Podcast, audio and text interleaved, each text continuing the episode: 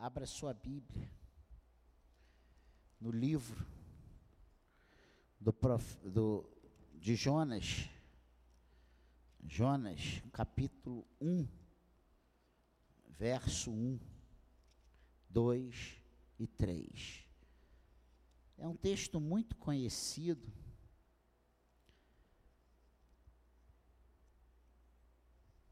E fala a história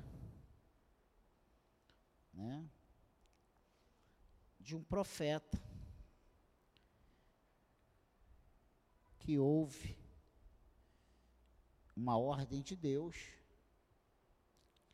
e resolve fugir da presença de Deus.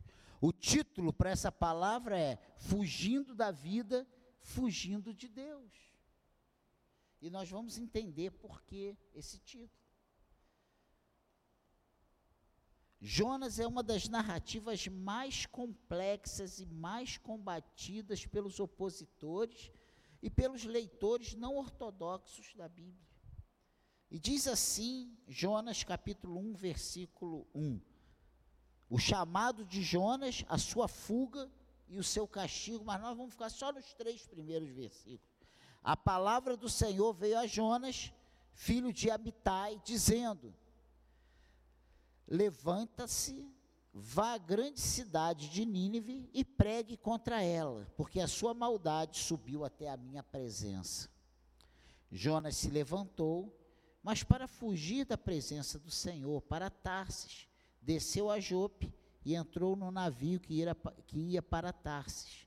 Pagou a passagem e embarcou no navio para ir com eles para Tarsis, para longe da presença do Senhor. Amém? O que Deus colocou no meu coração para nessa noite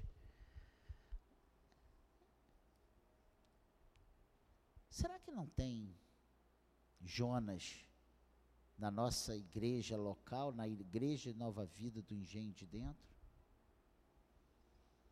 Não o Jonas profeta, filho de Amitai, porque esse aqui já morreu há séculos antes de Cristo. Mas eu digo em receber uma orientação de Deus, uma ordem de Deus, uma instrução do Senhor. E para fugir, para não cumprir essa ordem, acaba pegando um navio para Tarsis. E a Bíblia diz aqui que ele pegou esse navio para Tarsis para, para ir para longe da presença do Senhor. O foco da narrativa é o homem, profeta e crente em Deus, como nós, chamado Jonas, e dele teremos muitas lições a aprender. A pergunta que nós que nos fazemos, que nos fazemos, quando fugimos de Deus, não estaremos querendo fugir de nós primeiro? Todas as vezes que nós queremos fugir de uma ordem de Deus, de uma orientação de Deus, da presença de Deus, na verdade, nós estamos primeiro querendo fugir de nós mesmos.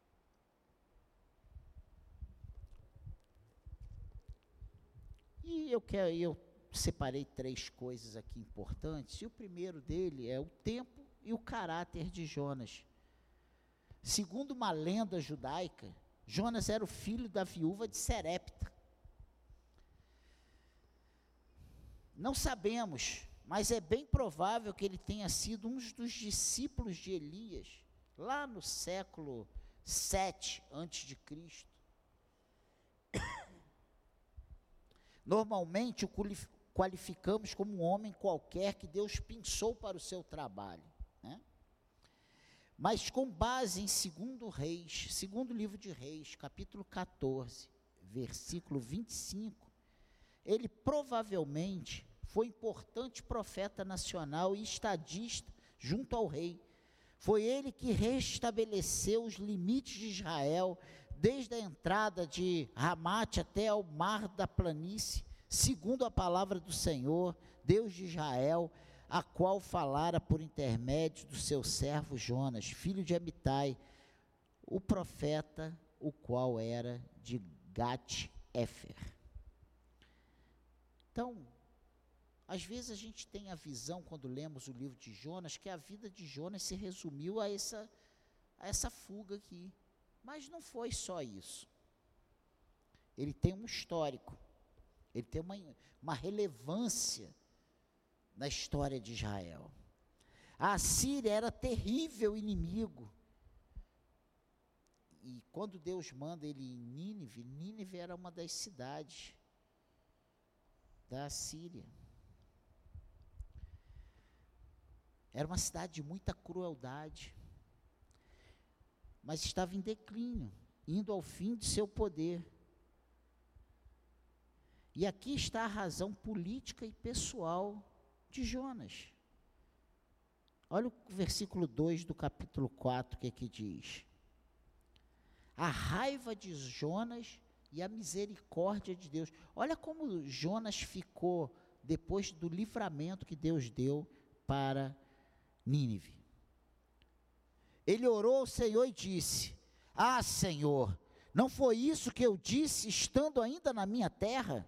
Por isso me adiantei, fugindo para Tarsis, pois sabia que tu és Deus bondoso e compassivo, tardio em irar-se e grande em misericórdia, e que mudas de ideia quanto ao mal que anunciaste. Olha só. Aqui ele revela por que aquela resistência toda. Ele queria ver a destruição. Ele bateu palminhas quando Deus falou para ele que ia destruir aquela cidade. Ele falou assim: agora, agora o Senhor acertou, vai resolver um problema.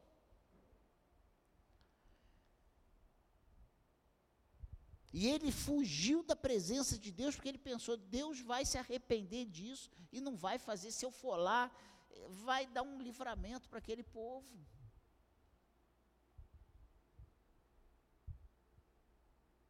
E essa foi a razão política e pessoal de Jonas para fugir da presença de Deus. Igual a gente. Ah, se acontecer, a gente faz os planos. Não, mas o pastor falou isso. É porque ele viu isso, isso isso. É porque ele soube disso, isso isso. Não, é porque ele já. Gente,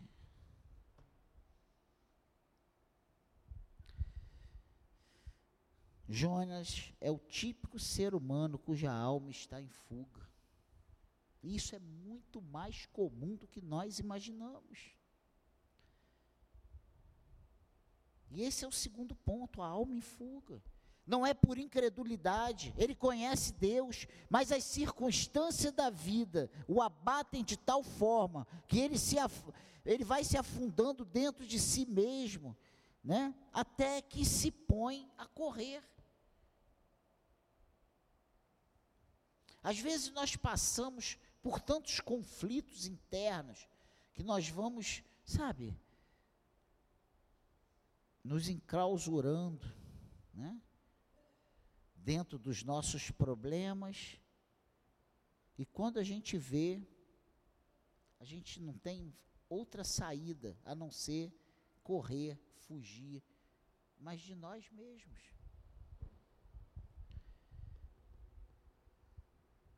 E aqui nós vemos Jonas fugindo primeiro de si mesmo.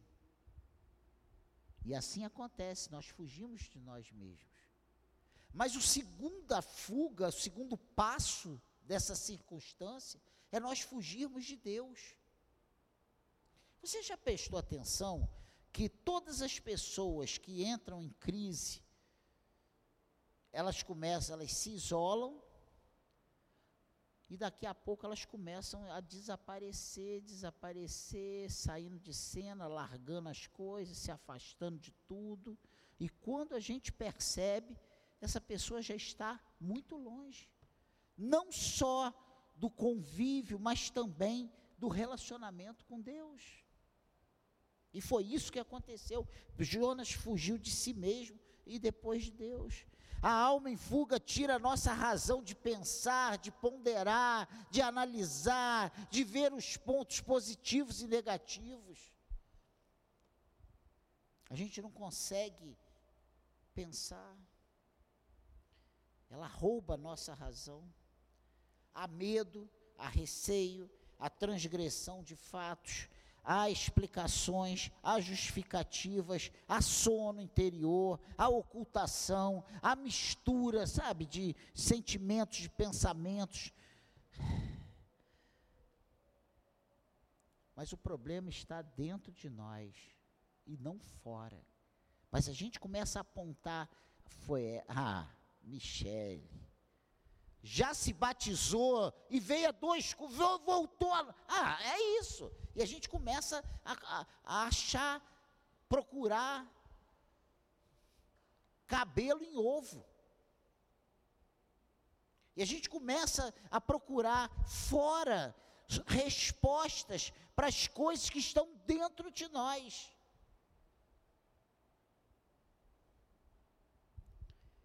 Mas o problema está dentro e não fora. É justamente, o problema está dentro de nós e não fora. O problema está em você, está em mim, está em nós. Vamos parar de procurar a solução fora e vamos começar a procurar a solução dentro, as causas dentro, o porquê, os porquês dentro dentro de nós, lá no nosso coração. Porque a gente tem uma história montada, a gente tem umas, a gente tem razões, a gente tem, sabe, explicações, a gente tem os nossos motivos. E se você começa a ouvir, tu passa a acreditar que aquela pessoa tem todos os motivos para realmente tomar aquela decisão. Mas na verdade, ela não parou para olhar e falar assim, olha, o Senhor nunca falhou comigo. Eu que tenho me colocado, eu que comecei a pensar, eu que cheguei a essa conclusão. Não foi ninguém que fez, não foi Deus que fez, fui eu, eu, eu, eu que não quis, eu me afastei, eu tomei certas decisões que me levaram a, a me afastar de Deus. Mesmo em filhos de Deus, instalam-se processos de pavor e correria interior. Nós sabemos que fugir não é o melhor, mas queremos fugir como que para sobreviver a algo. Não fuja, não fuja. Enfrente o seu problema. Enfrente o seu problema.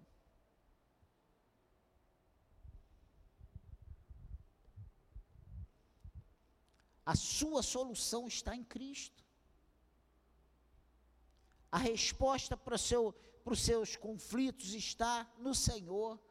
É aqui dentro que você vai encontrar ajuda e não lá fora. Está precisando de ajuda? Procure. Aqui dentro. Não vá procurar ajuda lá fora. O mundo jaz no maligno.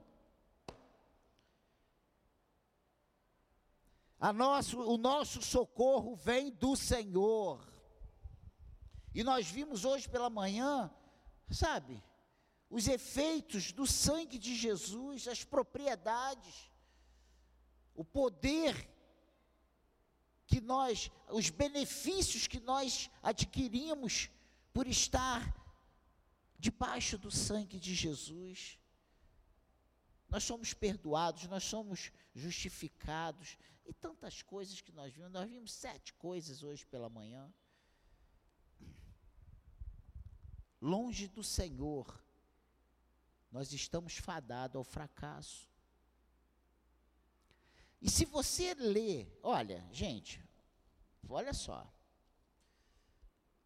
Livro de Jonas, é isso aqui e mais meia página, meia página. Então são duas páginas e meia. Leia essa história em casa. Você vai ver como esse homem, esse homem sofreu igual o sovaco de cobra. Espera aí, você já viu cobra reclamando? Esse homem sofreu a beça. Esse homem foi envergonhado pelos proprietários e marinheiros que estavam indo a pique por causa do pecado dele. Esse homem foi jogado ao mar. Só de eu saber que estaria sendo jogado ao mar, eu já estava infartado. No ar, eu já estava morto. Mas ele caiu na água, veio o peixe. Ele ficou três dias e três noites na barriga do ventre de um peixe, lá dentro de um peixe, engolido por esse peixe. E sabe qual é o triste? Um profeta do Senhor. Sabe qual é o triste? Um servo do Senhor. Sabe qual é o triste? lavado e remido pelo sangue de Jesus. Sabe o que é o triste? Amado pelo Senhor lá nos tempos eternos. Preço pago lá na cruz há dois mil anos atrás. E quantas vezes nós estamos na mesma posição que Jonas, fugindo de nós mesmos, e fugindo de Deus. Quantas pessoas não querem assumir um compromisso com Deus, porque não querem abrir mão das suas mordomias e dos, ou sair da sua zona de conforto?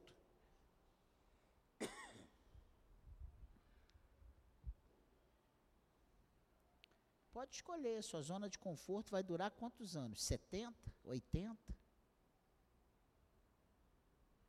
Sair da zona do conforto e se encontrar com Deus e fazer a vontade de Deus significa vida eterna. Significa desfrutar da presença do Senhor eternamente. Saia da zona de conforto. Não fuja do Senhor. Corra para Ele, não dele. Em vez de nós estarmos correndo para o Senhor, nós estamos fugindo do Senhor, nós estamos correndo do Senhor. Muitas vezes. Eu não, não me responda pelo amor de Deus. Quantas pessoas aqui já tiraram a mão do arado e deixaram de fazer coisas que Deus já falou que queria que você fizesse? Coisas que você sabe que Ele te deu habilidade para você fazer. E você fala assim: Eu nunca. Ai, uma experiência horrível.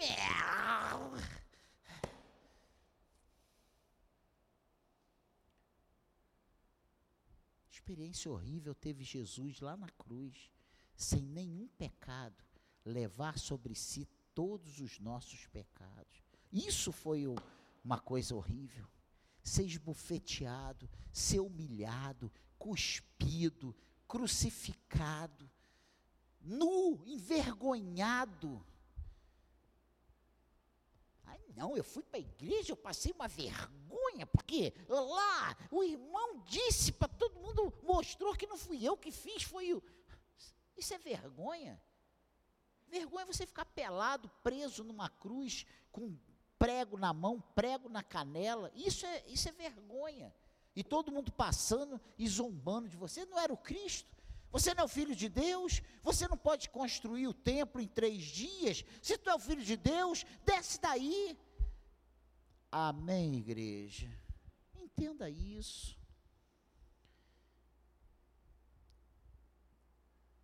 Sabemos que fugir não é o melhor, mas queremos fugir como que para sobreviver a algo. E nesse momento surgem os barcos para longe é na hora que nós queremos fugir, é na hora que nós queremos sair da, dos olhos de Deus, como se nós pudéssemos, né? Sair daquela situação e dizer, não, eu estou fora, vou, nunca mais eu piso ali. O pastor falou. É nessas horas que surgem os barcos para longe. Uma verdadeira bênção para o momento de desespero. Né? É bênção ou é maldição? Hein? Quantas vezes nos agarramos às oportunidades que aparecem para fugir daquilo que Deus mandou a gente fazer e nós ainda dizemos para meio mundo que fomos abençoados. Quando que fugir da presença de Deus para longe, como nós lemos aqui em Jonas, é bênção. Isso não é bênção. Fugir da presença de Deus não é bênção, fugir da presença de Deus é maldição.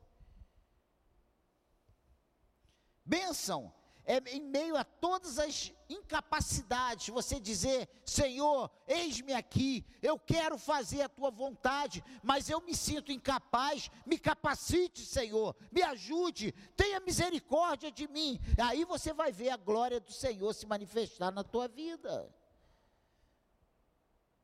Amém, igreja. E o terceiro e último ponto para nós irmos para casa hoje, numa breve mensagem é o sossego da alma. O sossego da alma só vem quando vencemos as questões que nos levam à fuga. Elas nem sempre nos deixam, mas precisam ser dominadas por nós. A gente não vai ter vida mansa, irmãos. Não é porque nós somos crentes, trabalhadores, envolvidos, dizimistas, frequentes, que a gente vai estar isento das dificuldades. Mas nós precisamos pegar o limão e fazer uma limonada. O que, que, é isso?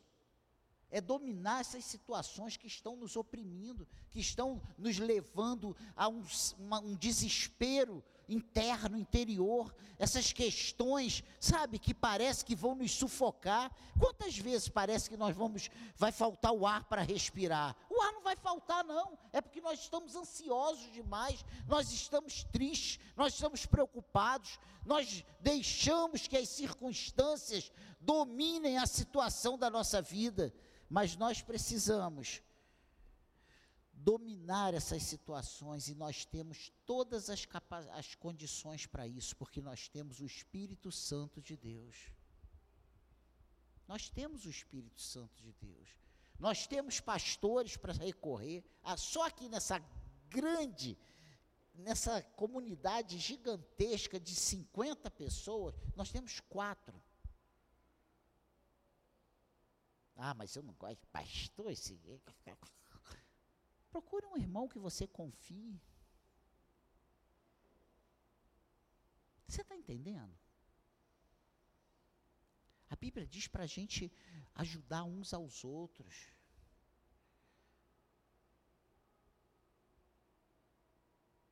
Discipulado. Você tem cuidado de alguém? Não, aqui na igreja a gente tem que ter um G12 aí, porque não, gente, você tem que tomar vergonha e fazer o teu trabalho. Você que pode. Discipule.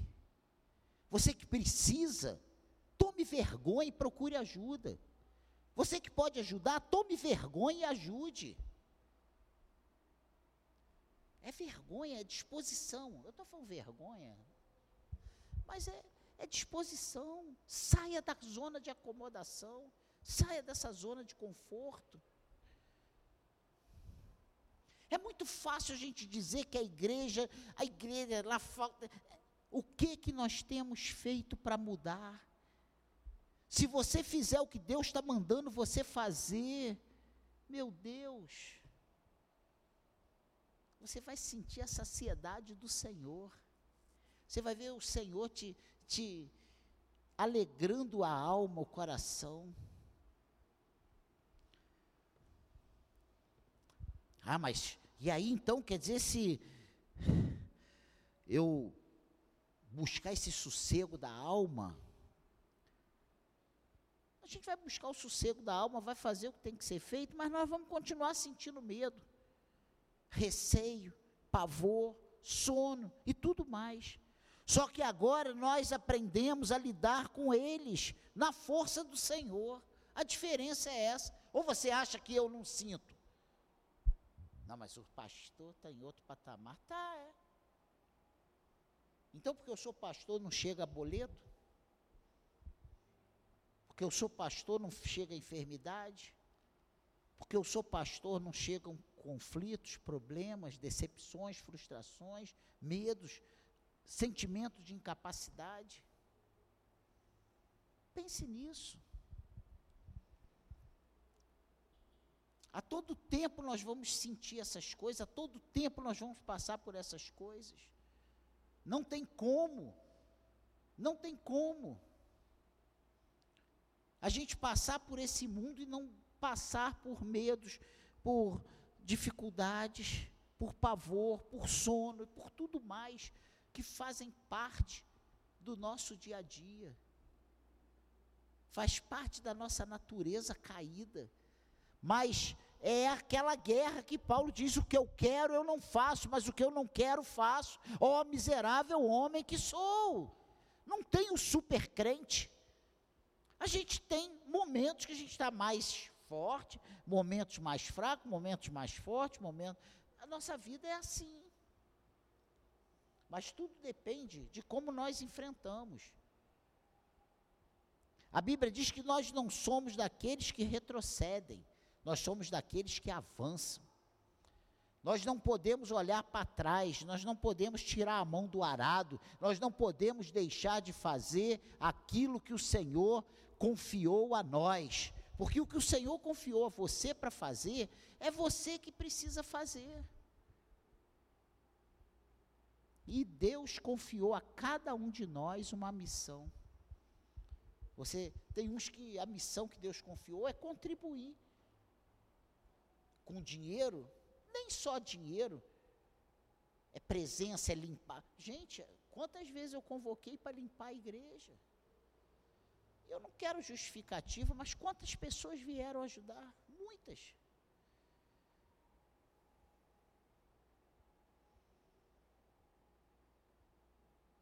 é zelar pela casa do Senhor, é fazer uma visita, é orar pelo irmão, é, é fazer uma ligação. Ah, não. Se o pastor não ligar, se o pastor não vier para a obra, se o pastor não for comprar a mercadoria, se o pastor não, não for lá retirar a mercadoria, se o pastor não organizar a mercadoria, gente, o pastor vai morrer. E eu sou limitado, eu sou incapaz em muitas coisas. juntos, nós somos uma família. Juntos, nós avançamos. Você lembra da pessoa? É, o irmãozinho não veio. Eu só quero ver se o pastor ligou. Você ligou? Se o Senhor te fez lembrar, pega o telefone, liga, manda uma mensagem, ora, ora. Em vez de você ficar falando mal dos outros com os outros, fale com o Senhor. Senhor, eu preciso. Toma meu irmão nas suas mãos. Você entende o que eu estou falando, gente? A gente às vezes fala tão mal dos outros. E a gente não fala, porque a gente fala com a pessoa errada. Que se a gente falar dos outros com Deus, Deus vai mudar essa situação, porque só Deus pode mudar o coração desse irmão que para você não tem jeito. Amém, igreja? Então, como tomada de decisão sobre esse, esses três versículos que nós vimos aqui, não fuja dos seus desafios, muito menos de Deus. Não fuja. E olha, Deus não vai ficar falando a mesma coisa para você a vida toda.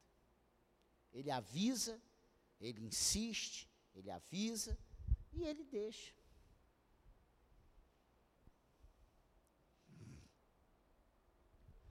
Não importa o quanto tenha sido produtivo no reino, é importante ser até o fim. Ah, ele foi usado por Deus para fazer demarcar Israel, dar os limites. E aí? E na hora que tem que fazer, obedecer a ordem do Senhor para ir a Nínive, ele foge para Tarsis? Eu estou cansado de ouvir. Ah, pastor, eu já não parei, tô, abri mão disso, não dá não, eu já, já fiz muito. Agora é para outro fazer. É mesmo? Tu já morreu? Tu está no caixão? Tu está enterrado? Porque enquanto você estiver vivendo, respirando, você tem que fazer o que Deus te mandou fazer. Não abra mão, não importa o quanto tenha sido produtivo no reino, é importante ser produtivo no reino até o fim. Eu falo e repito: meia obediência é desobediência. Obedeça até o fim. Seja fiel até o fim, você receberá a coroa da vida. Quem vai te recompensar não é o Daniel, não, é o Senhor. Outra coisa, como tomada de decisão, o problema está dentro de nós. E só Deus pode nos ajudar a resolvê-lo. Ah, eu estou em crise, eu estou isso. Tá, vai orar, vai ler a Bíblia, vai buscar ajuda no Senhor. Não fuja, não. Não fuja.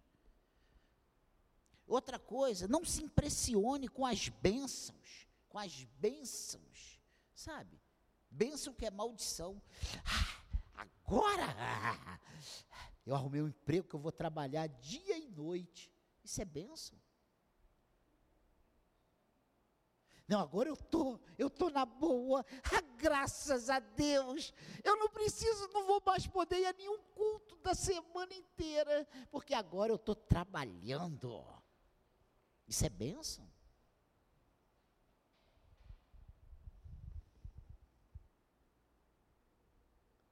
Não se impressione com as bênçãos que vêm para nos afastar da vontade de Deus. Bênção que vem para nos afastar da vontade de Deus não é bênção, é maldição. E o final vai ser dentro da barriga de um peixe.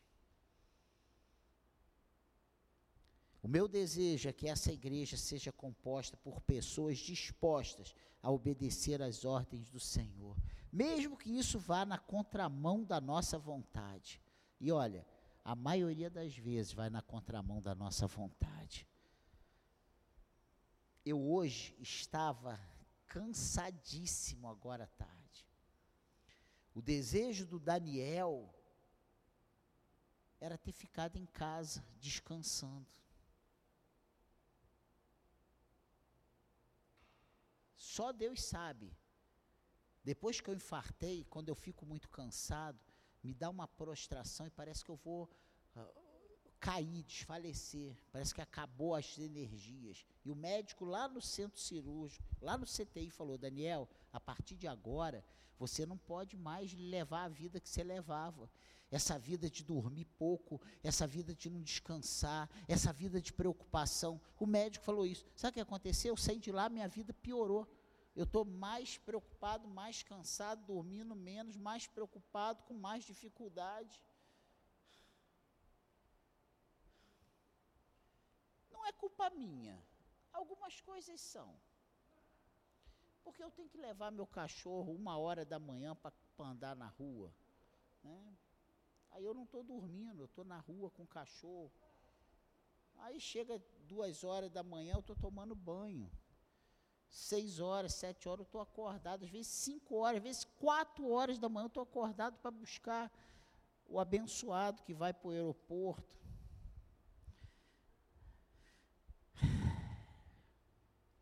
Então, irmãos, na maioria das vezes, as nossas vontades são diferentes da vontade de Deus. Quantas pessoas não queriam se envolver com ninguém? Ah, isso aí passou, isso aí eu não quero mais. Eu não vou mais cozinhar, não vou mais fazer nada, não vou mais, né? Na igreja, acabou, isso passou.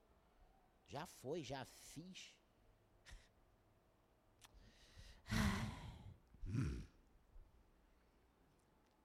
Eu peço a Deus que nos ajude a obedecer até o fim. Será uma tristeza saber que não conseguimos levar a nossa missão a bom termo é uma frustração. Amém, igreja? Vamos nos preparar para a ceia do Senhor.